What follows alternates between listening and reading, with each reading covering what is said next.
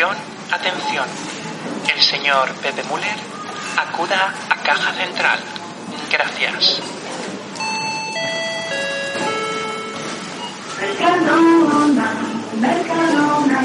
Hola, dígame. Hola, mira, estaba buscando unos alcaciles para hacerme una tortilla, cariño, pero es que no los veo. ¿Alcaciles? ¿Qué es eso? ¿Alcaciles?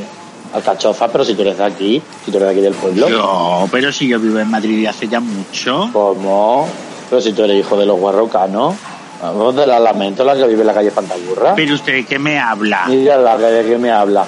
Si eres la prima del rascaculo, que yo me crié con tu madre que íbamos juntas a la huerta a robarle de al tío Pepico, que en paz descanse. Uy, uy, uy, usted se está confundiendo. Ah, entonces tú no eres prima del rubio, que le tocó toda la era la herencia. ¿Cómo, cómo, cómo, cómo? Claro que es primo mío, pero de esa herencia yo no sabía nada, a mí no me han llamado. Hala, pues ya sabes, alcaciles. Bienvenidos a Maricona, tu podcast de confianza.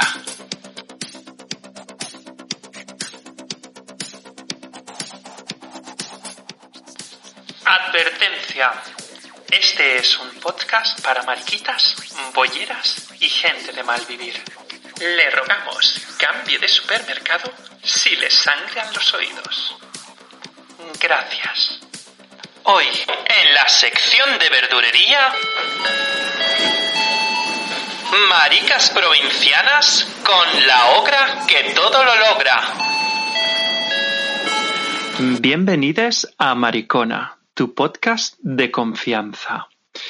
Y antes de pasar a las presentaciones de este capítulo de hoy, me gustaría dejar claro que, que bueno, pues que el podcast de hoy es un, un homenaje a todos esos mariquitas, lesbianas y transexuales de pueblo que decidieron no emigrar a la gran ciudad como nosotras y se quedaron en la tierra que los vio nacer, porque gracias a todos ellos y a ellas nosotros estamos aquí, porque gracias a su forma de ver la vida y de vivirla nos fueron abriendo camino sin saberlo a las que, vean, a las que veníamos detrás.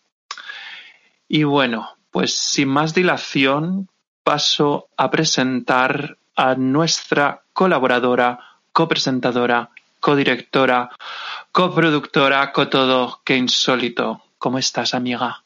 Pues muy bien, muy bien. Aquí afinada, uy, afinada, confinada todavía, pero muy bien, muy bien. Sí.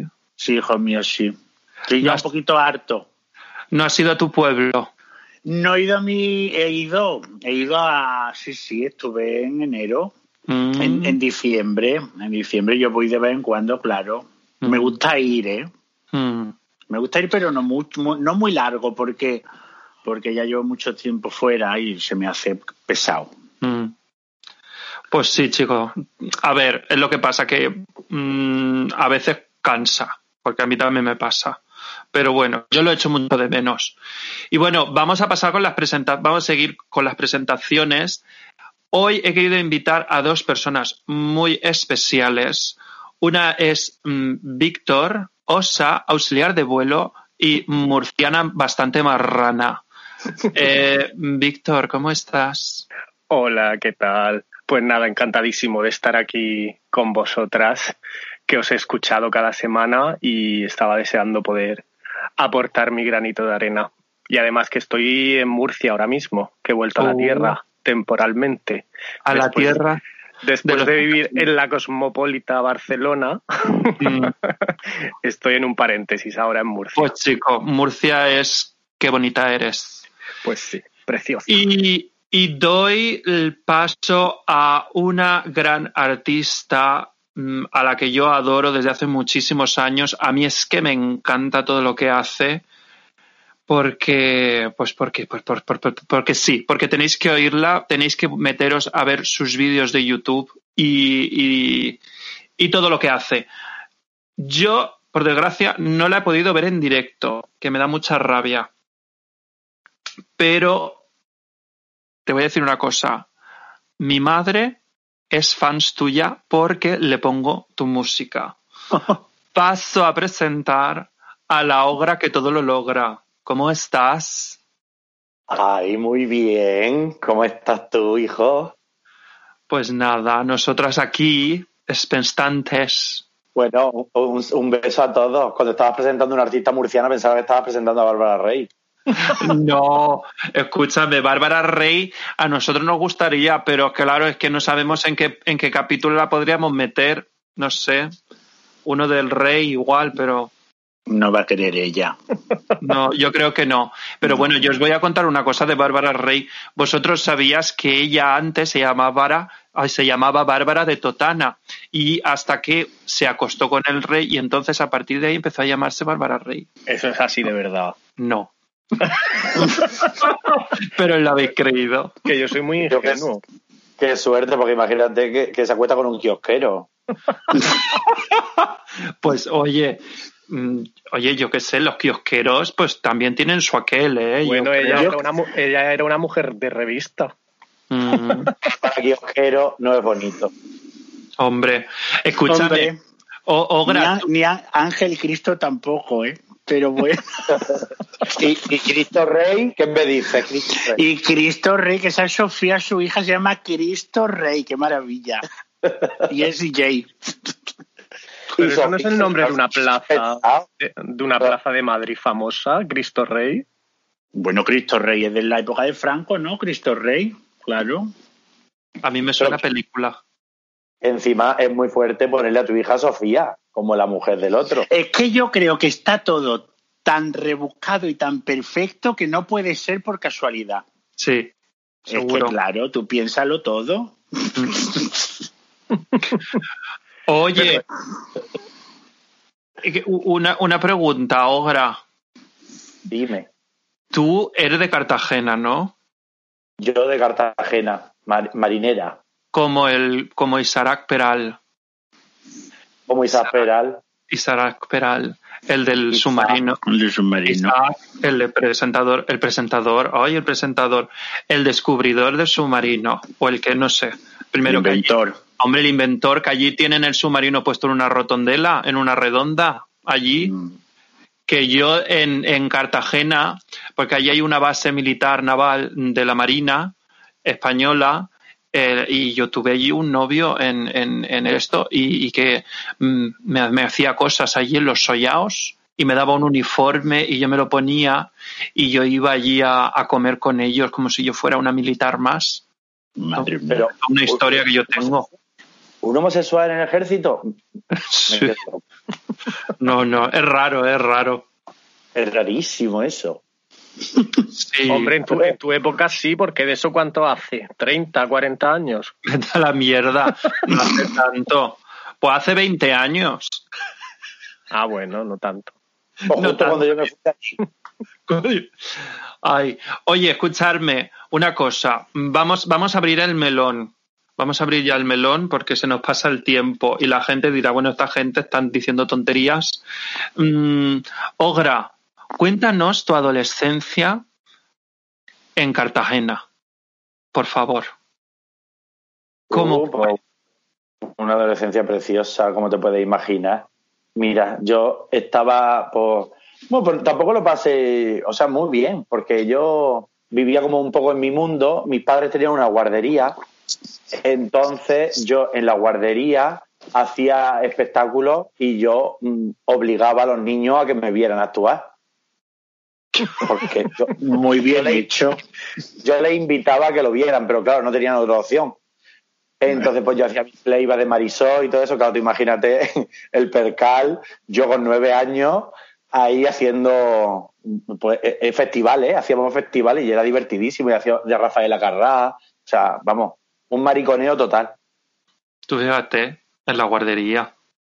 en la Bueno, guardería. hay, hay quien podría denominar eso como corrupción de menores. Pues sí, lo, lo que pasa es que yo también era menor, entonces todo quedaba en casa. Ya no Ah. no digo que- No, pero, pero luego a, la hora de salir, vosotros, bueno, Víctor y, y, y, y tú, que, que sois de allí, supongo que saldríais por allí, por la metropol, ¿no? Por, por Murcia. Ah, Pues mira, yo en mi caso tengo que decir que yo empecé a salir cuando me vine a vivir a Madrid. En, en Murcia y en Cartagena nunca salí jamás. Mira, hace dos años fui por primera vez a, al Pici, en Murcia, por primera vez. Qué fuerte. Madre mía, pues hace dos años mm, no es lo que fue en su momento, la verdad. Pero bueno, lo, lo fuerte es que el Piscis, pues mira, sigue existiendo. Es de lo mítico que queda aquí en Murcia, la verdad. Sí, y la Metropol no la conozco tampoco. Yo es que me fui, y claro, me fui, yo no había ni salido de fiesta ni nada. Yo empecé eh, a salir aquí en Madrid. Qué fuerte. Pues escúchame, mm, pues entonces ahí habrás coincidido con, con Nando saliendo por allí, por Madrid. Supongo, porque yo llegué en el 98, 97, 98. Yo en el 99. Eh, ah, pues lo mismo, tú irías al refugio y a todas estas cosas. Fui al refugio y me pedí un bitter cat. Claro. bueno, yo, yo, no me pedía, yo creo que me pedía una Fanta yo, o, me pediría un whisky, no me acuerdo, pero era un, solo me pedía una copa porque yo era estudiante. Claro, yo es que no bebía. Yo empecé a beber como con 22 años por ahí. Yo sí, yo bebía porque ligaba para poder, para, para poder beber. Mm. Oye, escucharme. Eh, eh, em, a ver, ¿cómo fue vuestra adolescencia allí en los pueblos? Yo, yo voy a, a ver, yo voy a dar mm, mi, mi, mi testimonio. Yo, por ejemplo, mi adolescencia, yo no sé, pero comparada con luego lo que yo he hecho en, en la gran ciudad, yo pienso que yo era como si estuviera en el armario en aquella época, pero no estaba en el armario. O sea, te quiero decir, yo a mis padres les dije con 18 años que yo era gay y yo ya pues hacía como vida, pues, pues oye, pues, pues para salir, Alicante, tal, no sé qué, pero luego, claro, yo cuando yo me voy a, a, a, Barcelona, a Barcelona, a Berlín, pues claro, mi vida mmm, cambia muchísimo. ¿A vosotros os pasó lo mismo? Yo te cuento un poco así muy rápido. Yo en, mi ciudad, en mi Córdoba, yo tenía siempre mi amigo de toda la vida, que éramos tres o cuatro, y éramos los cuatro mariquitas y nunca mm, nos elegimos ni nada. Fue, mm, fue así, salió así. Supimos que éramos mariquitas a la vez y, y todo muy normal y muy natural. Lo que pasa que teníamos un grupo de amigos del cole que no lo eran y mi cole era muy religioso y nos echaron del grupo porque nosotros empezamos a ser más y más mariquitas y nos vieron raras y nos echaron del grupo. Y entonces mmm, estuvimos dos años solos que lo que hacíamos era, no íbamos a la rebotica de Luis, que Luis y sus padres eran farmacéuticos, nos vestíamos con los vestidos de su madre de los 60 y veíamos Priscila y Mujeres al borde de un ataque de nervios. Todas las noches bebiendo vodka. Eso era los fines de semana en Córdoba. Uh -huh. Hasta que yo ya me fui, vamos, íbamos a algún bar que era el, el, bar de los modernos y cosas así, pero íbamos y no nos gustaba mucho porque nos daba un poquito como de impresión. Y no era de mariquita ni nada, era de modernos, porque en Córdoba no había. Pero nos daba cosas que nos vieran una vecina, porque a mi madre ya le vino, le vino alguna amiga mayor suya diciéndole, mi sobrina ha visto a tu hijo entrar en el bar de los modernos. Y a mí ya me, me, me llamó la atención mi madre. Entonces lo que hacíamos era una vida muy de nosotros, sin ningún problema, no nos dio, los amigos nos dieron de lado y nos pareció hasta mejor, porque entonces estábamos más libres. O sea que yo nunca, nunca tuve, lo, lo, recuerdo todo muy bonito y muy fresco y muy bien. Uh -huh. Pues mira, yo he de contar que volvi volviendo ahora a la vista atrás, cuando yo tenía mis 16, 17, 18 años, yo mmm, recuerdo que me buscaba actividades como muy abiertas a conocer gente de todo tipo, como pueden ser voluntariados, como puede ser apuntarme al grupo de teatro del pueblo, hice sevillanas, hice bailes de estos regionales, me apuntaba a todo, porque yo sabía que ahí iba a conocer a gente como muy abierta y muy moderna y muy gente que como muy expuesta, gente que no le daba ningún temor lo que dijeran de ellos, digamos. Mm.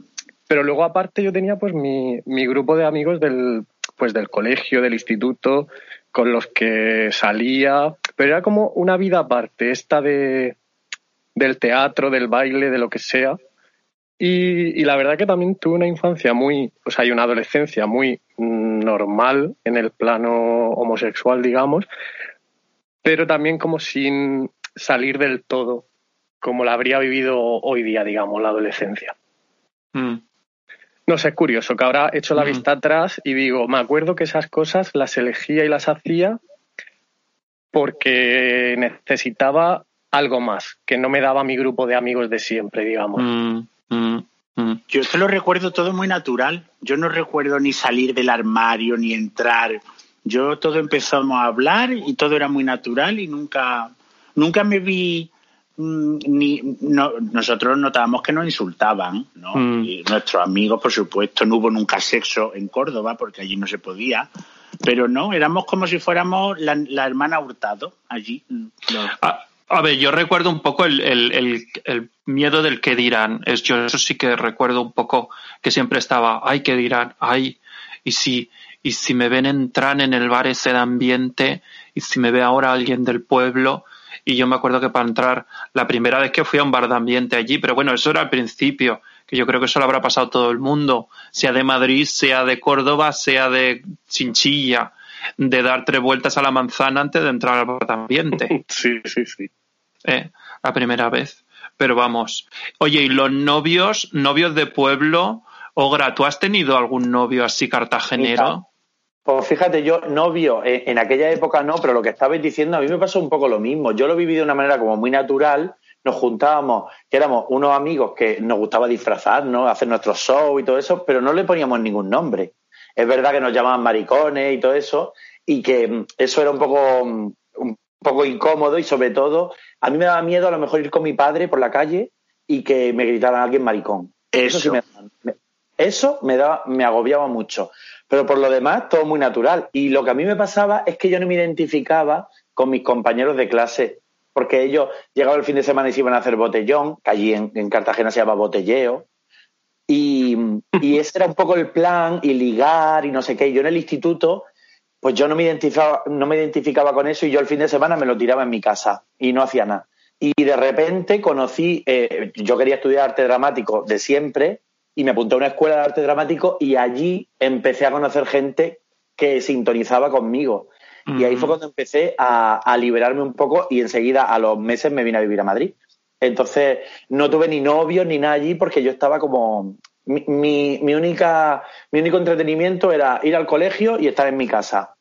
Y disfrazarme, eso sí. Yo me disfrazaba en mi casa y me hacía todos los playbacks y todas las cosas. Tú fíjate. muy solitario. Uh. no, yo por ejemplo, yo el, el tema de yo mi grupo de amigos era todo heterosexual. Bueno, eso decíamos, porque luego salieron tres maricones, pero que sí que era como muy rollo hetero, muy rollo tal, y, yo recuerdo de cuando le dije, pues vamos, que se enteraron, porque mi primer novio lo tuve en el pueblo, que lo conocí en el, en el autobús de la universidad, eh, mirándonos, así con miraditas, que pues que es un miedo que no sabes, porque claro, antes pues no había móviles, no, no, no habían aplicaciones. Menos mal. Y entonces pues no sabías si eras, será o no será, será gay, no será gay. Me está mirando, yo creo que me mira, pero claro, igual está mirando por la ventana y, está el reflejo. Yo recuerdo eso, un, vamos, una sensación muy bonita. Yo, eh, vamos, el, ese enamoramiento que yo tuve viviendo allí, pues yo qué sé, pues yo eso no lo he vuelto a tener en, en Berlín yo, sé lo que dices, lo tuve igual, porque además lo conocí en, el, en un grupo de voluntariado de la universidad y luego con el que estuve tres años, un novio que me eché con 19 años, pues hasta los 21, 22 años estuve con él. Y fue en el grupo de voluntariado que yo decía, yo creo que este es, yo creo que no, yo creo que sí. Y le dije un día de repente, mm, ¿te vienes al cine?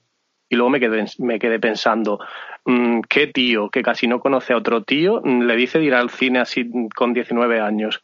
Pero bueno, yo le eché valor y dije, ala, al toro, por los cuernos. Y mira, pues me salió bien. Tú fíjate que yo nunca tuve novio de nada allí, pero la primera vez que me he enamorado y la de verdad, o sea, no la de verdad, la primera de adolescente fue en el BUP de un chico hetero que, que era, parecía, yo creo que era franquista y todo, por eso me gustaba a mí todavía más. y yo le hacía las tareas. Yo le todo todo todo todo todo todo todo todo. Yo lloraba porque él venía en moto y yo lloraba porque a veces venía sin casco y lloraba por la noche en mi cama con 16 años por si iba a matar. Qué loca. sí, sí, sí, sí, de un amor. Y, y mis amigos, los mariquitas de mi grupito, que luego hicimos el grupo de amigos, lo notaban todo y se reían. Me decían, anda, que. Y todo, pero era muy natural. Y él no se daba cuenta hasta que un día en la feria lo vi y me dijo mi amigo Luis, díselo ya. Y yo que le diga el qué. Dice, dile, dile lo que tú sabes. Y yo borracho me acerqué y se lo, senté y le dije, siéntate ahí ahora mismo. Y lo senté en el suelo y se lo conté todo y no, no daba crédito. Y yo recuerdo que era obvio, pero todo obvio, porque yo es que le hacía todos los días un dibujo. Bueno, bueno, una cosa como de, de tonta. De tonta, de tonta. Sí, sí, sí, sí. Y era un niño muy del PP, una familia del PP tremenda de camisa azul de Nueva Falange. Mm. Yo, yo, mira, tú fíjate, yo tenía novio y luego me iba de cruising. Claro. Eso, es muy tú. sí, hija de puta. Pero, Hombre, hija, acabaste en Berlín. Bueno, pero ¿eso qué tiene que ver? Con el cruising poco. en cruising Berlín, Berlín tiene poco cruising. Bueno, algo de cruising tiene. Bueno, muchos bares. Pero, pero vamos, yo qué sé. Eh, el, y, luego, a ver, mm, ¿cómo fue para vosotros mover, moveros, ay, moverse, mudarse, mudarse no de ropa, sino a la gran ciudad? Eh, eh, Ogra, tú, por ejemplo, estabas diciendo que te, que te fuiste muy joven a, a, Madrid. 18. Yo terminé, terminé el instituto y, y, me presenté a la Escuela de Arte Dramático de Murcia y como no me cogieron, me vine para Madrid. Tú fíjate. El imen todavía lo tendrías ahí sin romper. Pues sí, casi, casi. Pero sí, sí, yo me vine y para mí venir, venir a Madrid fue mi gran salvación, porque descubrí un mundo que yo no, no conocía y salí de ese universo mío de estar, mm, pues, de no conectar y llegar y empezar a conectar con un montón de gente, con los compañeros de la escuela, conocer gente que era igual que yo en aquel momento. Y, o sea, lo mejor que me pasado en la vida fue que no me cogieran en la Escuela de Arte Dramático de Murcia. Ahí. Pero tu madre eso le sentaría mal, ¿no? Porque ella querría que te quedaras ahí en Murcia. Pues fíjate que, que, claro, cuando yo dije que me iba ellos que me, veían que yo mm, no salía para nada, que yo tenía un mundo muy mío y que de repente yo decía me voy a Madrid, dijeron, este en una semana está aquí de vuelta. Para empezar, no se creían que me, iba a venir. Y, pero claro, enseguida me vieron que, yo cambié y me convertí en otra persona y eso, pues claro, pues eso les gustó a la familia. Hombre, yo qué sé, eh, y, y tú, tú, qué insólito, ¿cómo fue? Hombre, bueno, tú en Madrid, ¿Qué más de Madrid? Yo. bueno, yo es que ya te digo que fue, pues de cinco años que, dura una carrera, a mí me duró siete. Porque es que hubo los dos primeros años, bueno, yo, a ver, mi, mi primer, mi novio eran las drag queens de las listas de puertas.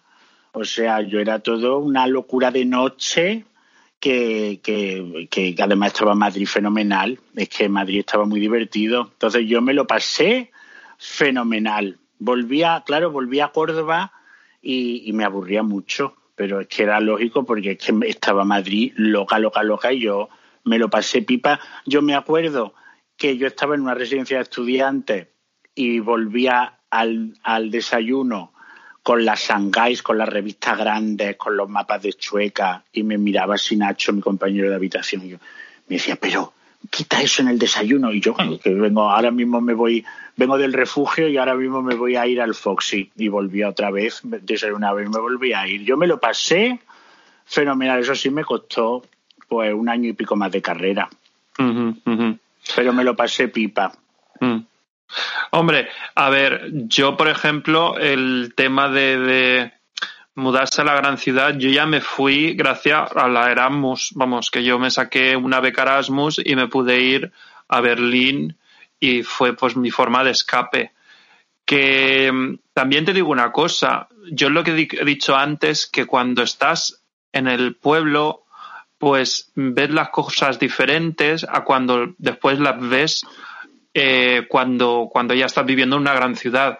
Yo, por ejemplo, yo recuerdo que tenía 25 años, 26, yo pensaba que era la mar de moderna, hasta que me fui a Berlín y dije qué antigua que soy, y yo todo esto no sabía que existía. Y entonces, claro, el, el, la sensación de luego mirar atrás y verme tan abierta de mente en muchísimos temas que yo, cuando si me hubiese quedado en el pueblo, pues sinceramente, no. No, yo me hubiese quedado eh, pues en, con la mentalidad del pueblo. Yo eso lo tengo que decir, aunque quede feo, que muchas veces hay gente, hay de todo tipo, pero yo he vuelto a mi ciudad muchas veces y he visto a la gente que no ha querido, no es que no haya querido salir, sino que no le interesa nada de lo que hay fuera y no es que me dé pena, pero es un poquito, están muy metidos en el mundo de las vírgenes, en el mundo de, las capillitas, en el mundo de, ciudad pequeñita, pero que no se enteran de, con, mucha traba emocional. ¿Sabes lo que te digo? Hay gente que no, hay gente que, está allí metida porque no le queda otra, pero está muy interesada en todo lo que hay. Pero eh, yo me he dado cuenta que he llegado, a, lo mejor a salir por allí y de, estar la gente como que no se ha movido. Y estamos en el año, eh, y han pasado 20 años y siguen con la misma mentalidad un, poquito rancia, digamos. Y hay, y, hay, y hay lo mismo que no, ¿eh? Tú ves eso, porque claro, tú has visto más mundo, que tú has estado en México. Yo he estado en México, sí, sí, sí. Pues, hombre, claro que pasa, pasa. Hay mucha gente que pues que sigue un poco en, en, el mismo punto, que yo muchas veces lo pienso, si yo me hubiera quedado allí, pues igual me habría quedado en este, pues en ese universo. Pero luego también hay mucha gente que no. Y de hecho yo he conocido años más tarde gente allí maravillosa que digo, ¿dónde estabais vosotros cuando yo estaba aquí? Claro. Con muchas inquietudes, gente. También era otra época. Ahora todo va a otra velocidad. Mm.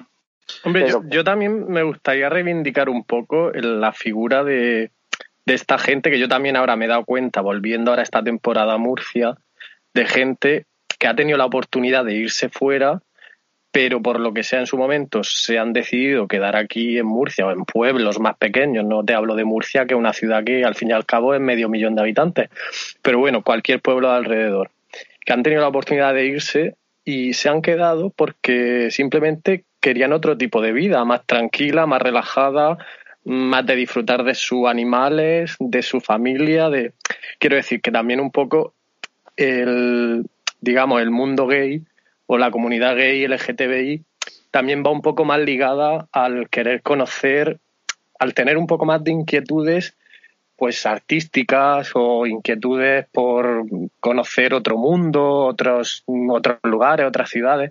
Y entonces también pues eso nos hace a lo mejor eh, pues a los que son como nosotros a, querer salir fuera y conocer sitios y ver gente y, hacer otras cosas, digamos, creo yo. A ver, Víctor, perdona, habla Nando. No, no, que, que yo eso lo entiendo muy bien, pero yo me ha pasado muchas veces de ir al único bar mariquita de mi ciudad ahora y escuchar a alguien, escucha, ¿tú de dónde eres? Y yo, yo soy de aquí, yo nací aquí. Hoy, pero si no se te nota que yo tengo acento de allí, pero tengo menos. Hoy no se te nota, pero de verdad yo digo, sí, pero vivo en Londres. Y me han mirado con alguna vez con una cara como de, como de entre asco Sí, bueno, que... luego las envidiosas están en todos lados también, ¿eh? que hay mucha gente que quiere ir si no ha podido. A ver, claro. Yo, en general, creo... yo he conocido a la mayoría de gente que, se han, que no se han ido porque no, o no han querido o, o, están muy bien donde están y ya está. Pero lo que no he entendido es la, la, los que tienen tirria, porque yo mm. me tuve que ir porque es que no me quedaba otra. A ver, yo creo que hay que dejar claro que se puede vivir en un pueblo pequeño, pero estar actualizado, ¿vale? Eso no tiene nada que ver. Eso, eso. La marica mala es lo que yo, es lo que y luego Están las maricas malas, que maricas malas hay en los pueblos y en las grandes ciudades. Eso, siempre. Porque una marica mala de estas chungas, mm, criticona y tal, eso te lo encuentras en cualquier sitio. Es en que eso en todos lados. Por eso te digo, pero sí que, eh, a ver, pero sí que, hoy en día yo creo que la gente que, se ha quedado, que ha decidido quedarse en el pueblo o en, o en, o en hoy sea una ciudad grande a vivir, pues tiene gracias a Internet, yo creo, eh, la facilidad pues, de estar más conectado al mundo, por ejemplo. O sea, te quiero decir, de, por ejemplo, tú te metes en Internet y lees lo que es la PrEP, o, o, sea, te quiero decir, y entonces puedes saber, o sea, te quiero decir que no significa mm. el irte a vivir fuera, es decir, no tiene que llegar, mírala, la que ha vivido en Berlín y nos va a hablar ahora aquí de la pre porque se cree que eso va en cada uno. Sí, sí, eso pues mira, lo de la prepa además, no, no, que digo que lo de la prepa además, por ejemplo, que me ha pasado de venir a Murcia ahora esta temporada y tal, desde que estoy en ERTE, eh, y tener en el perfil de Grinder o de Scraft mm, que estoy en PrEP y bueno, y que te bloqueen directamente. O sea, claro. Es que eso es lo que te digo, que es muy tremendo. Sí, pero Hay mucha gente que, que, te queda. Yo muchas veces hablo con, e, de este tema con amigos heteros de, de mi ciudad, de donde yo nací, y no tienen ni. O sea, es un mundo que no. Es que entonces me da, digo, yo no le voy a dar aquí una lección porque no tengo. Pero a ver, pero eso es ignorancia de esa persona. A ver, no significa que porque viva en el pueblo sea un ignorante, o sea, tiene que decir, viva en una ciudad. A ver, yo, por ejemplo, recuerdo que cuando mm, me fui una vez a Alicante de, de viaje, yo tenía en el perfil lo mismo que tú, eh, Víctor, ponía eh, en PrEP, tomando la PrEP mm, pues me llamaron sidosa, me llamaron, bueno, y yo oh. decía, bueno, pero esta gente, claro, estamos hablando de hace... Fuiste icono. Sí, esto te estoy hablando de hace tres años o por ahí. O sea, te quiero decir, todavía la gente, el mundo de la pre, pues no lo conocía tanto. O sea, te quiero decir, entonces yo le decía, oye, infórmate antes de, decirle eso a la gente. Pero que vamos, que ya te digo, que el estar informado no tiene nada que ver el, eh, con dónde residir. Yo creo, en mi opinión. Vamos. Yo el día, precisamente hace un par de días, estaba hablando con un, con un chico que, que me decía, es que la gente que pone que toma PrEP es porque tiene el VIH, ¿no? Y digo, eh, no. Dice, ah, es que yo pensaba que era, que era eso. Eh, aquí en Madrid, ¿eh? Un chaval que tendrá 23 años o por ahí. Fíjate. claro, o sea que eso pasa. Es eso, es, información o no información de las personas. Mm. Claro, es, es, es informarse. Yo creo, pues oye, que para eso pues está muy bien, pues oye, te metes en internet, lo lees y, fuera, y ya te has informado. Y que mira, ahora te digo una cosa, que insólito, tenemos uno pendiente de hacer del VIH y la PrEP. Porque tengo amigos que me dicen, ay, esto no lo hagas, que eso ya lo sabe todo el mundo. No, perdona. Yo no lo saben. Es muy necesario hacerlo porque tenemos aquí mucho público joven que nos escucha y se tiene que informar. Sí. Totalmente. vamos a hacer una pequeña pausa publicitaria y volvemos enseguida. Estimado oyente, gracias por escuchar el podcast Maricona. Le recordamos que puede seguirnos en redes sociales. En Instagram como Maricona Podcast te invitamos a que nos envíes un mensaje y a darle al botón de suscribir. Gracias por escuchar Maricona, tu podcast de confianza. Pues estamos de vuelta con las mariquitas de provincianas, que nosotras somos todas unas mariquitas provincianas. Hay que reconocerlo. Total. Tú, Ogra, ¿cuál es la esencia más grande que llevas dentro de ti? De Cartagena? pues a mí, yo es que a mí me gusta mucho una cocina, un supermercado, eh, no sé, que yo qué sé, eso me imagino que lo llevas dentro, ¿no? Yo tengo mi libro de cocina que ahora estoy sufriendo porque cuando me fui a México me lo llevé y me lo dejé allí, que llevo todas las recetas mm, de mi abuela escritas por ella y están allí y, estoy con un sufrimiento que estoy deseando que me lo manden por correo o que venga alguien de México y me lo traiga. Y eso es muy de, muy de, allí, muy de mi madre. Claro. Bueno, no- mira, yo te voy a contar la esencia que no llevo dentro. Porque a mí me repudian aquí en Murcia Porque eres una porque no, me, porque no me gusta el limón. O sea, es que la Y gente los- no se, lo- ¿no se gustan explica. No, me gusta el paparajote, no me gusta el limón, o sea, no me gusta echarle limón a todo, acabar con todo el sabor de todas las cosas como hace mi familia, por ejemplo. Ay, parece mi hermano. A mi hermano tampoco le gusta el limón en los calamares y a mí me encanta. Pues sí, pero sin embargo yo llevo por bandera, ¿eh? Mi Murcia y, y mis limones y mi huerta y todo lo que tú quieras. Pero Oye, lo- cuando me tachan de mal murciano por no echarle limón a las cosas, me cabreo. Oye, ¿los paparajotes son de Murcia o de Cartagena o de Murcia en general? O De Murcia, Murcia. Murcia capital. ¿Y de, y de, y de Cartagena, que es típico? De Cartagena allí no hay nada, seguro. Hombre, no, es diferente. A ver, Murcia tiene la parte más de- huertana y Cartagena, pues la parte más del mar. La metropol. La región, luego al final es pequeña y todo. Lo pues, campano. Lo Los campanos. las Además. Cartagena era el puerto, pues era donde todos los marineros, pues, pues allí había prostitutas y mercadeo, lo de siempre. Tú ibas mucho a, a lo campano, ¿no, Gra? Me han, me han dicho que te, te han visto por allí muchas veces. Pues mira, la verdad que a mí me, me, eh, siempre me ha dado mucho miedo. Las cosas como son, prefiero que vayan otros. Yo, yo he ido a lo campano. ¿Y qué? ¿Qué- ¿A qué fuiste? ¿De turismo? Pues te voy a contar, esto es verídico. Yo fui con un amigo, fuimos desde mi pueblo, desde Santa Pola, hasta mm, con un Renault Clio rojo que yo tenía en aquella época, estaba yo en la universidad creo, a comprar mm, chocolate. Que yo le decía, pero chico, no vamos a ir hasta Cartagena pa' mil pesetas que te va a gastar. Dice, te pago yo la gasolina. Digo, pero chico, pero tú no estás bien de la cabeza. No vamos a gastar más dinero en gasolina que, que lo que te va a comprar. Y nada, no- vamos, fue nada. Yo me esperé en el coche. Yo no vi nada raro, ¿eh? Pero es que tiene mucha fama. ¿eh? El, el chocolate de lo campano es más famoso que el chocolate belga. Tú fíjate. Hombre, luego está el chocolate de Villajoyosa, que es mm, del, de, de valor, es de hacerse mucho valer y está muy rico. Y muchas veces huele toda la ciudad a chocolate, como el- lo campano. Madre mía. Fíjate. Tú Fíjate. Y, y oye, escucharme.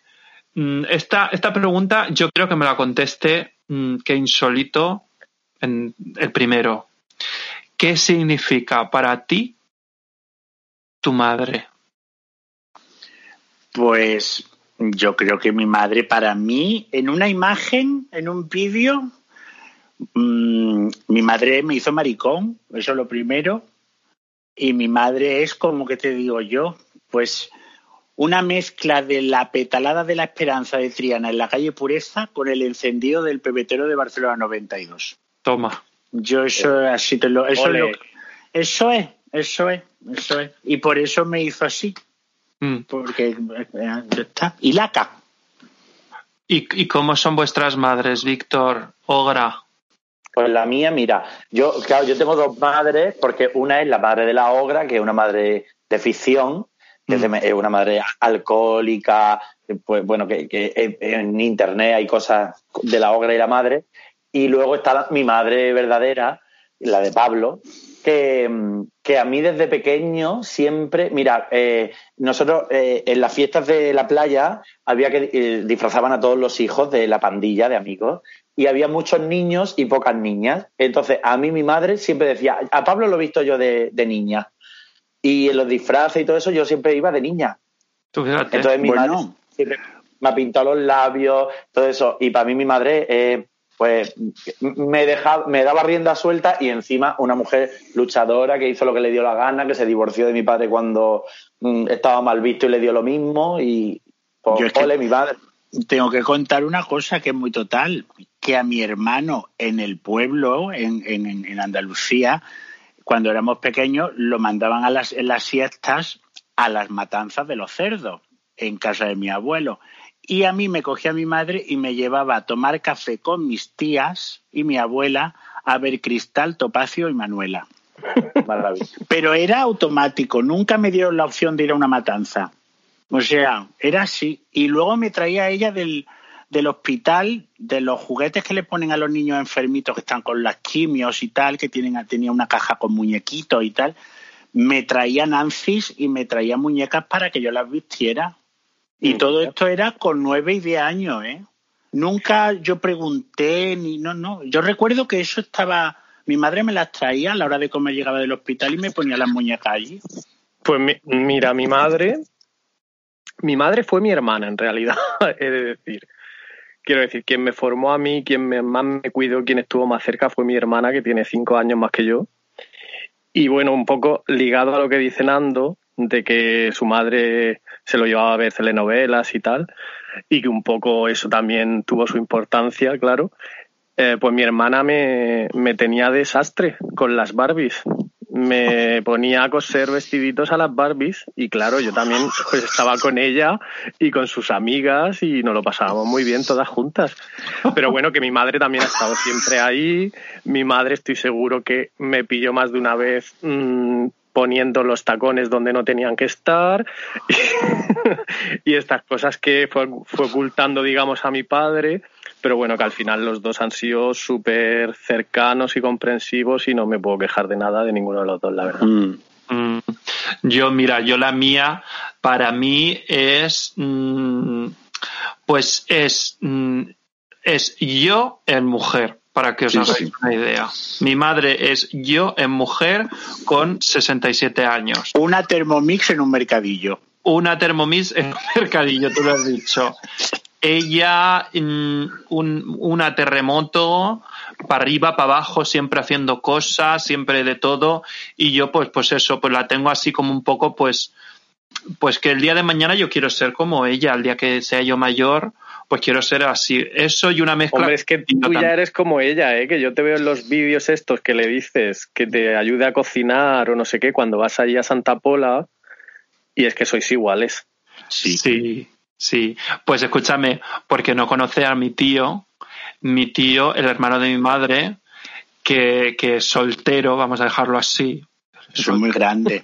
Él es soltero.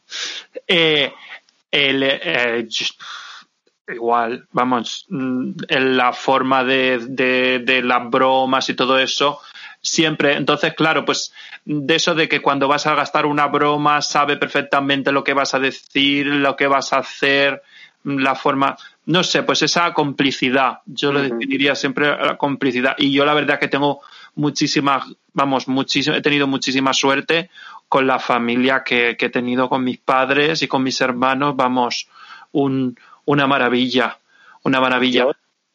Yo, sí tengo que decir que, por ejemplo, en aquella época que yo me disfrazaba y todo eso, mi, mi padre mm, flipaba en colores y a veces no le gustaba ni nada, pero fueron pasando los años y luego cuando vino el personaje de la ogre y todo eso, y mi padre eh, está orgullosísimo que una vez presentaba yo un orgullo allí en Cartagena y después vino un chico y me dijo, te tengo que decir una cosa, porque he visto una de las cosas más bonitas que he visto en mi vida. Dice, y es que estabas tú actuando en el escenario y había un señor eh, delante mía bailando gorda traicionera como loco. Dice, pero como loco. Y de repente se gira, me mira y me dice, es que es mi hijo. ¡Qué bonito! ¡Qué bonito!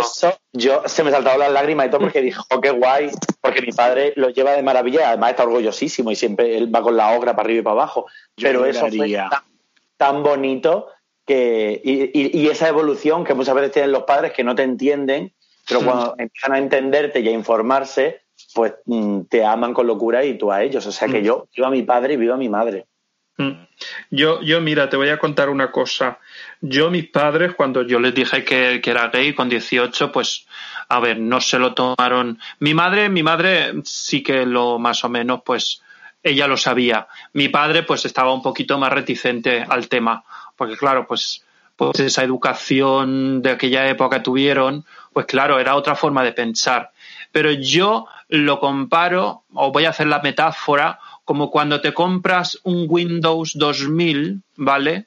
Y entonces pues tienes que ir metiéndole las actualizaciones todos los años para que el ordenador, el sistema operativo, te funcione. Porque si a ti se te olvida mm, dos años mm, meterle en la actualización, pues luego pues te va a dar problemas, te, se va a retranquear, mm, se va a quedar más lento, eh, no va a entender cosas. Y entonces pues yo la relación con los padres la entiendo así, ir metiéndole siempre un poquito de nuestra de la dosis, ¿sabes? Metiéndole pues pues soltarle alguna gracia, alguna cosita, sea, te quiero decir, pues mira este amigo, pues no sé cuándero, pues un día me pongo una peluca, pues otro día no sé qué. La, chorrada, la chorrada, o sea, te decir, echarte una risa que al final es, es eso, porque lo haces todo de cachondeo, porque al final es cachondeo todo. Mm. Y dime. No, no, dime, dime. No, y eso, y entonces yo creo que, pues, pues eso, que es tenerlos actualizados y al día. Yo fíjate, yo con mi padre eso no. Pues mi padre es un señor muy de, de pueblo, de familia muy de derechas. Él no lo ve mal, ¿eh?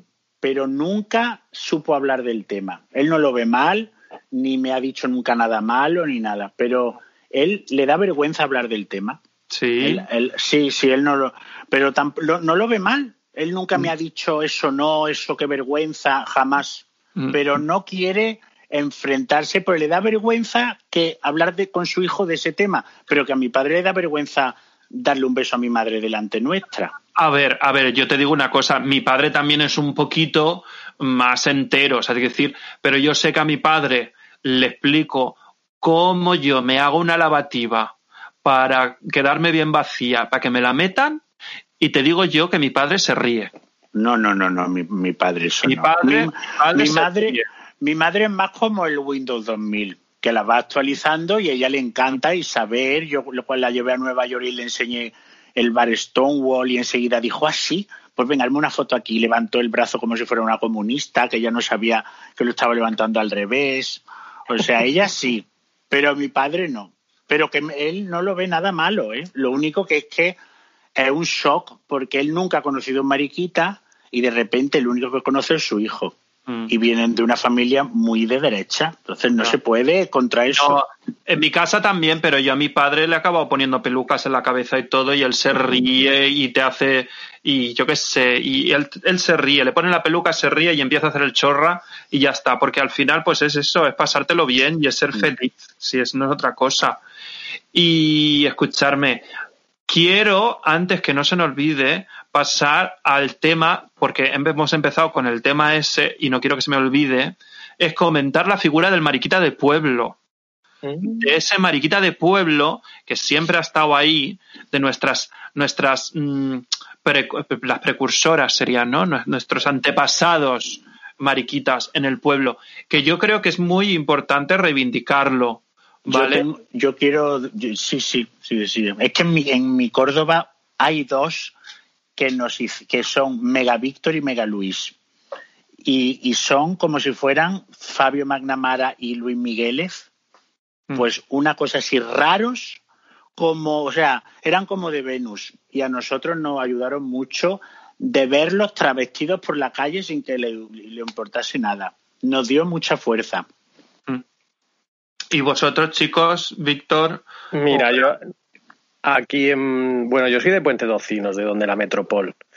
Y esto, aunque no llega a ser un pueblo, porque es como un barrio de Murcia, digamos. Pero bueno, aquí, por ejemplo, es muy famoso el carnaval. Entonces se hace un desfile de carnaval y tal. Y yo sí que recuerdo que era muy curioso desde que era pequeño, que ahí te dabas cuenta en el carnaval quiénes eran los grandes maricones del pueblo. Porque, porque les encantaba una pluma, un desfile, mm, pues que esto como si fuera Río de Janeiro, y entonces pues tú ahí te dabas cuenta quién no tenía ningún problema en mostrarse al mundo, en, en ponerse por bandera su, su, su gran traje, su gran pluma, no, y, y lo recuerdo con mucha gracia, y recuerdo que también eso daba como normalidad, porque la gente tampoco es que, o sea, no era mofa ni, ni era, era que compartían con todos pues su forma de ver la vida, digamos. También es verdad que aquí donde yo me he criado, pues ya te digo que tampoco he notado ni he visto pues pues eso, ni homofobia ni ningún tipo de discriminación por por tu sexualidad ni nada de eso. A ver. Para mí es Sí. Es un poco lo mismo, ¿eh? eh y, y, lógicamente es gente que ha sido súper necesaria y que lo sigue siendo y que como ha sido inevitable y que de lejos ya se veía lo que era, era gente que, que es de, es que yo no me ha hecho falta ni salir del armario porque es que yo nunca entré. Mm. Y claro. me, parece, me parece una maravilla. Y yo, eso siempre me ha fascinado y siempre me ha encantado. Mm. A ver, yo, por ejemplo, en mi pueblo eh, hay dos figuras eh, que todavía siguen vivas. Una, eh, uno es el molero, que él bueno, él, limpia escaleras, él, pues es, él se dedica pues a limpieza de, los edificios y luego aparte trabaja la funeraria amortajando al, a la gente. La figura en sí me parece Qué maravilla.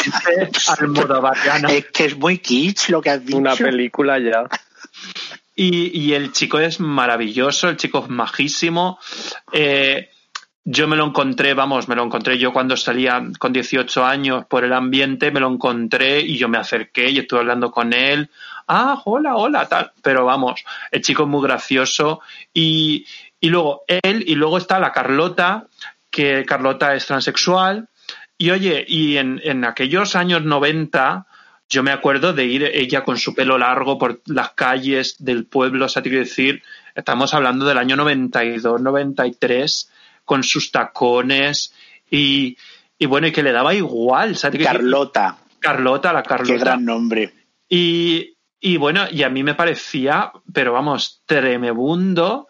Luego, pues decir, bueno, pero ole su coño y hacer eso eh, en aquella época y vivir como, como les ha dado la gana y decir lo que les ha dado la gana. Y es lo que ha dicho Ogra, al fin y al cabo, es que nunca estuvieron en el armario, o sea, te quiero decir, y siempre han sido ellos. Entonces, yo a mí, para mí, esa gente se merece una calle en el pueblo, vamos, que les pongan una, con su nombre a una calle, coño. Es que siempre estuvieron como un paso por delante de los demás. Sí, sí. Y, y esa, esa, gente pues nos ha abierto a nosotros muchísimo. Y, y, se reían, en mi caso se reían mucho de ellos porque eran, eran travestis prácticamente, iban, iban por todo el centro de Córdoba travestidos con unos modelos que se hacían ellos que a nosotros incluso nos impactaba, pero nos daban una envidia por dentro, decíamos, fíjate, qué libres, que aquí en Córdoba nosotros hemos tenido problemas con nuestros amigos del colegio privado y a estas es que les da absolutamente igual todo. Mm. Es que eso, ponerse, pues eso, el mundo por montera. Sí, personas libres. Mm. Sí. Bueno, chicas, em, vamos a pasar ahora al consultorio marica.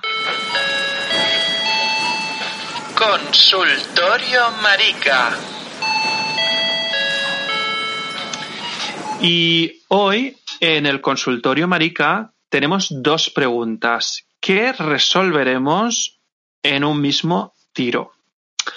Juan de Bérchules, provincia de Granada, nos pregunta Hola amigas, yo soy activo desde siempre y me encanta. Pero a veces se da la situación de que la otra persona tiene muchas ganas de versatilidad que incluso a mí con algún tío me apetece y si se intenta es imposible. Físicamente me duele muchísimo. Yo he intentado de todo.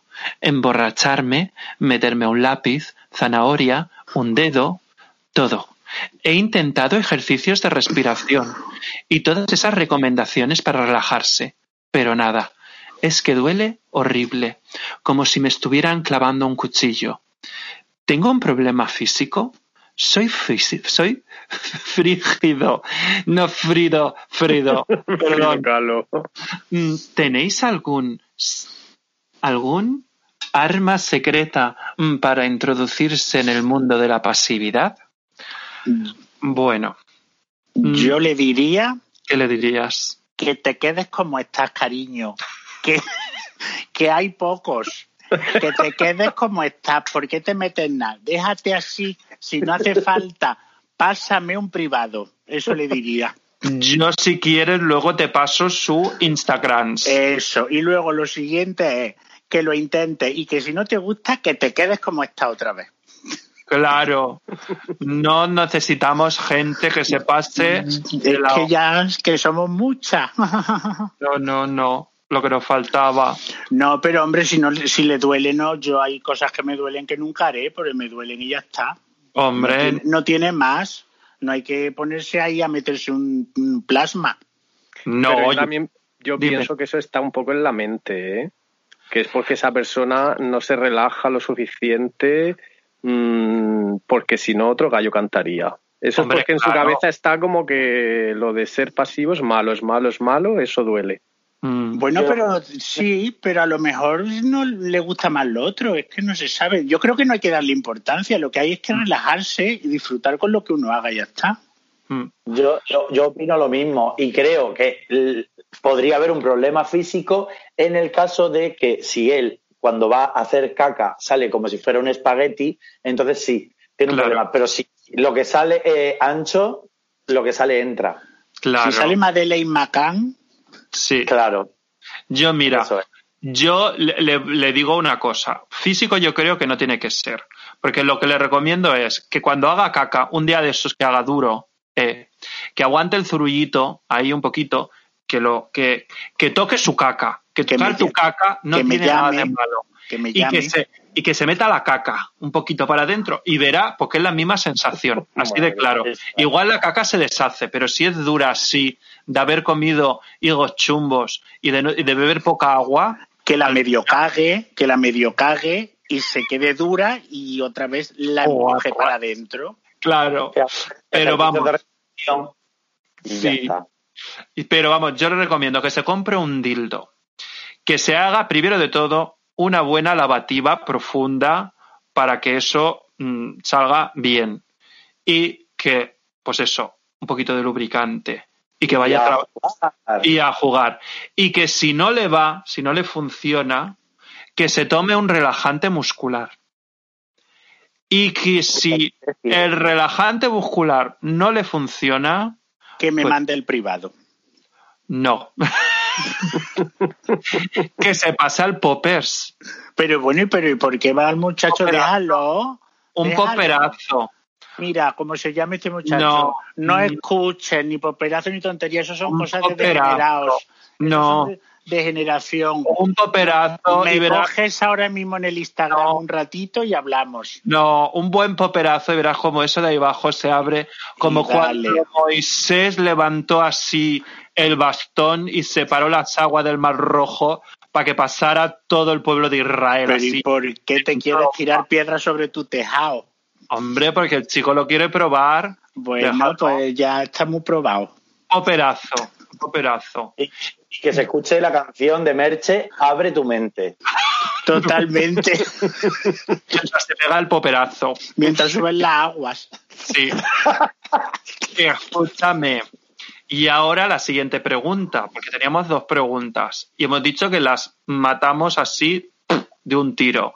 Y es nuestro oyente Antonio de Monterrey nos pregunta qué diferencia hay entre los diferentes poppers. Pues mira, Antonio, nosotros no somos químicas No. y tampoco Somos, alambiques. Sí. Eh, nosotros tampoco promocionamos aquí ningún tipo de drogadicción ni nada por el estilo. Bueno, el popper no es droga, ¿eh? Que no, es legal, es legal, ¿eh? aquí en legal. este país es legal. Según, Que según- pruebe, que pruebe, que Según el- pruebe él. Te digo. Y yo me he informado, he llamado a una amiga mía, Lidia, que ella estudió química en la universidad y me lo ha contado todo. Y entonces tenemos, tenemos de tres hasta cuatro tipos de poppers. Apuntad. Tenemos, manzanas, reineta, claro, la verde, así, un poquito Claro. ácida. Mira. Tenemos el nitrito de amilo. Uy, ese es el más fuerte, ¿verdad? Ese es como un, lirio, como un lirio. Mira cómo lo sabe ella. El de toda la vida. El, El de penetrante y golpetazo en la cabeza. El más fuerte. Ese es el más fuerte. Mm. ¿Vale? Yo es que El sé que hay uno que te da dolor de cabeza y te deja luego pasada, pero hay otros que no. El de amilo. Es el, de ras, amilo. el ras amarillo es el bueno, pero que, esto es que es una cosa muy cada uno. Sí, eso es. Los poppers son como, a ver, como las colonias. Igual te gusta la de Malú, ¿eh? Y igual te gusta la de una de la del caballito o la de Julio Iglesias o la de Oye, pero Bustamante. no estamos haciendo apología de nada, ¿eh? Oye, yo he tenido la de Bustamante, ¿eh? De Claro. y te gusta, pues oye, claro. Luego está el nitrito de pentilo, que es no es tan fuerte como el de amilo, como el de primero, pero tiene una cosa buena y es que no se evapora tan rápido. Eso es como Sofía Cristo. Y luego está otro que es el nitrito de propilo. Me suena todo como si estuviera vendiendo botellas de butano. Pues a mí me suena esto que te tomas no para la memoria, el, el, el propoleno este o como sea. Sí, como los farmatones o el Claro. multicentrum. Esto se lo tienen que, tienen que ir al- a la arboristería a pedirlo. Sí, sí. El, el nitrito de propilo es el de para principiantes, que yo me he metido en foros y ponía no hace nada, no ni huele. Entonces, Pues claro, eso, no, eso no lo hemos probado tú y yo. No. No. Entonces, yo, yo lo que he dicho, aquí no recomendamos para nada la utilización de los poppers, pero que cada, Realmente, cada uno haga lo que quiera, que la info está en el internet. Como claro, que lo miren en internet y ya está, porque Yo- nosotros es que esto es como, ¿qué vino te gusta más? Pues yo qué sé. Yo solo voy a hacer, voy a hacer una recomendación, ¿eh? Venga. Esto le pasó a un amigo de un amigo. Yo solo digo que no pretendáis mantener tapado un popper con el dedo durante bueno, ya. mucho tiempo. Claro, Ya. nena, eso no lo sabía. me quemé el dedo vivo. Claro. Bueno, ¿tú sabes lo que me pasó a mí aquí en la Hosmith Disco? En el Eagle, que compramos uno, que lo venden aquí en la barra, se nos cayó el- el- la tapa y ya no la volvimos a encontrar. Y de movernos y de bailar, eso tiene un gas. Y al quitar el, el dedo, saltó todo y llenamos a toda, toda, toda. Mira, parecía un brasero la, la, la pista de baile. Todo el mundo verde, colorado, parecía un- la, la sala de patíticos. Madre Mira, mía. Vehemente, Mm. vehemente. Es que eso es lo que me pasó en el clúster a mí en Madrid. Mm. Que se nos perdió el taponcito y claro, yo iba para un lado, para otro y de repente dije, ay, como me, que me duele un poco el dedo ya de llevar esto así tapado. Bueno, aparte de que íbamos colocadas vivas mm, de un lado para otro. Con lo que sol- con la esencia que soltaba eso, pero bueno. Claro. Que al Mm. final hice así como una bomba, lo tiré a una esquina y dije, "Mm, me voy a mi casa. Claro, claro. Yo era, yo era fan al principio cuando los descubrí. Yo, sinceramente, mm, no me gustan ya. Mm. Porque me- me- es una castaña, no. Me, No. me Yo tuve una época en Madrid que, que era como que cada fin de semana alguno de los amigos pillábamos uno, lo que sea, pero por la tontuna de reírnos, bebiendo, no sé qué. Eso hacía vamos, yo, eso hacía yo, pero, pero no, porque ya te pone como si te hubieras tomado un vino malo. Mm. No, no. yo, no. mira, yo os cuento una historia con mi poppers. Venga. A mí se me rompió una. Mira, yo conocí a un chico y eso cuando yo vivía en el pueblo. Y yo me llevé, pues yo que sé, que pillé una botella de poppers. No Mm. me acuerdo ni dónde la compré ni nada. Yo te, voy, a- yo te voy a contar luego una muy buena. y nos fuimos a enrollar al. Vais a quedaros muertas. A los aseos del Telepizza de mi pueblo. Muy bien. Y allí en el aseo, Con Popper. con Popper. Y, allí en el aseo, el chico cogió y, y salió corriendo. Y es que resulta, el se fue, a mí me dejó a medias, se, se fue. Y es que resulta que se me había reventado la botella de Popper en el pantalón. y yo salí, y claro, yo llevaba como una borrachera encima. Y yo digo, bueno, pues mira, voy a pedirme una pizza antes de irme a mi pueblo, a, mi casa. Y cogí y estaba yo pidiendo la pizza y esperando y, y había allí la cola, toda la gente y la gente soltaba, decía, huele a químico, ¿no? ¡Qué olor! ¡Ay, por favor! ¡Qué olor! ¡Uy! Estoy con mareada. Y todo el mundo saliendo. Y yo decía, ay, claro, esta gente no sabe lo que es el popes. Y yo, claro, con todo el tufo encima, en el telepizza, con el calor que hace ahí dentro, pues imagínate. Pues es mi historia con el popes así buena. Yo, mira lo que me pasó una vez. Yo me acuerdo que tuve un Chicago y estaba mi madre aquí en Londres visitándome y ella se quedó aquí, yo volví de Chicago y, y llegando a mi casa recordé que yo tenía un bote en la nevera del amarillo, del Rush. Y yo, ay Dios mío, que mi madre lo abre todo y todo lo inspecciona y yo sabía que me iba a hacer limpieza total. Y yo, verá, verá. Y entonces llegué corriendo y abrí la nevera. Estaba mi madre sentada en el sofá viendo la tele. Y, llegué corriendo y yo, hola, y abrí enseguida la nevera y ya no estaba ahí. Y yo, uh, y la miré y le digo, ¿tú has visto un botecito que había aquí? Y me dice, sí, ya te limpié las lentillas con él. Y me, y, me fui al lavabo y había vaciado el popper en el bote de las lentillas con las canastitas de las lentillas. 60.000 pesetas que desaparecieron. Las lentillas las disolvió. Claro. O sea, Nunca más, le- yo no le dije nada, le dije que sí, que estaba muy bien limpia y ya está. Ella nunca ha sabido el destrozo que hizo ni nada. Ay, bueno, chicas, vamos a pasar a la sección cultural, la cáscara amarga. La cáscara amarga. Y bueno, hoy en la cáscara amarga tenemos dos cosas también para mm, comentar. Una es eh, una película, la película que se llama mm, Madre Amadísima, que va muy relacionada con el tema de los mariquitismos de pueblo. Es una película de Pilar Tábora que se estrenó en el 2009 y es una adaptación de la obra teatral del mismo nombre que escribió Santiago Escalante, que también fue guionista de la película. Pues trata la historia, mm, pues eso, de un mariquita de pueblo de toda la vida eh, que viste vírgenes, que nunca ha salido de allí, cuenta la relación con su madre, todo muy tremendo, pues, pues, pues así como una biografía, se podría decir. Es muy bonita. Tuvo 22 nominaciones a los Goya del 2011, imaginaros. La película muy buena y os la recomiendo de Versus.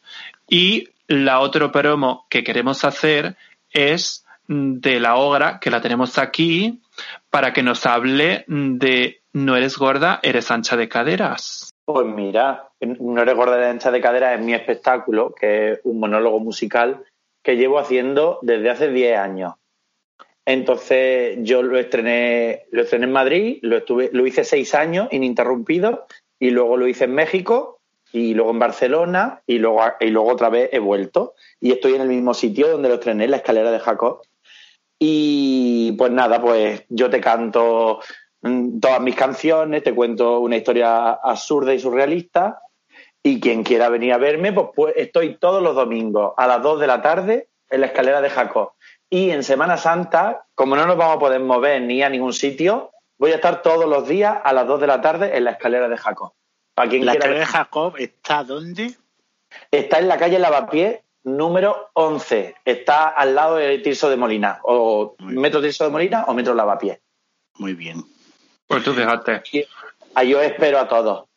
Pues eso, tenéis que ir a ver a la obra, que es Pues maravillosa. yo quiero apoyar a la obra totalmente, que la vi hace poco en el Club Maravillas en Madrid, porque yo como tengo un salvoconducto al ser estudiante en Madrid y estar viviendo en Murcia, pues he podido permitirme el ir al Club Maravillas en Madrid hace poco. Y me acuerdo que te vi con la Supreme y Sí. con Samantha. Y me Sí. encantó, como siempre. Bueno, te vi también hace tiempo y tal, pero bueno, que, que siempre un placer verte, la verdad. Qué bien, muchas gracias. Pues sí, Mm. sí. Bueno, luego, eh, luego sigo, pues eso, actuando en locales de, de Chueca y que puede venir, pues eso. En las redes sociales está toda la información. Porque mientras nos dejen, seguiremos trabajando. Oye, que también que te- la gente te puede seguir en Instagrams, La obra que todo lo logra. Instagram, Ah, sí. Facebook, Twitter, todo. Todo lo tienes todo. Twitter también. Oh, Twitter también. Sí, sí, sí. fíjate. A mí, me- a nosotras nos pasa que como tenemos tantas redes sociales, no abarcamos ninguna. No, no, no, como, como abarcamos tantas, no apretamos ninguna. Y ya nos Yo- han dicho que por favor que nos centremos en alguna porque es un puto desastre. Claro. Pero bueno, Víctor es influencers, así que Víctor, no te No, hagas yo de influencer no tengo nada, hija. Estudié un curso de community manager. Y. Si queréis, yo os llevo las redes. Y hay que, hay que decir que Víctor es muy guapo. Sí, Víctor Ah, es sí, muy guapo. nos, nos puso a todos locas. Mm, Bueno, yo quiero contar cómo nos conocimos Víctor y yo en Londres. A ver, claro. ¿Tú te acuerdas, Víctor? Pues no, la verdad.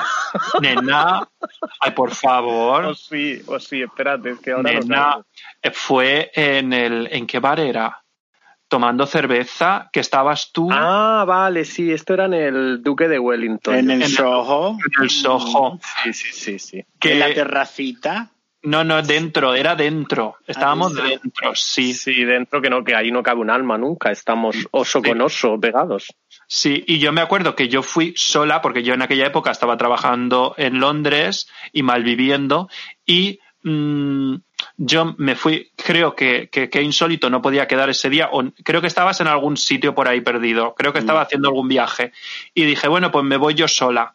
Y me fui yo sola, y en esas cosas que estabas tú, ¿con quién estabas? Con Borja era, Con ¿no? Borja, con Borja. Sí, la Estabas Borja. tú con Borja allí detrás de mí y os escuché una conversación surrealista que yo me giré y digo, estas tienen que ser mis amigas ya. Ya, ya, ya, tienen que ser mis amigas. Y me Pues, acuerdo ¿De que... qué estábamos hablndo? ¿De pollas o de culos o de algo No así? me acuerdo, no me acuerdo, pero yo sé que me giré y empecé a, a, a seguiros la conversación y vosotras quedáis seis muertas, pero, pero encantadas y ya pues a partir de ahí pues amigas. Hombre, y tú me has hecho de host en Berlín, que me lo he pasado Sí. genial y siempre un placer, sí. Mm. Pues bueno, chicas, pues ya llevamos más de una hora. Que en primer lugar, qué insólito, muchas gracias. Como siempre, un encanto. Un placer, un placer de verdad. Enorme. Víctor, muchas Nada, gracias. Muchas gracias a ti. Que nos escuchemos pronto otra vez. A ver si vienes pronto por mi casa. Que Sí, sí, sí. eh, lo- las bragas y, y la camiseta que te dejaste, nos, la tiré con la mudanza. eh. Lo siento, no te lo he guardado. Es que se dejó unas bragas y una camiseta. Las bragas estaban sucias.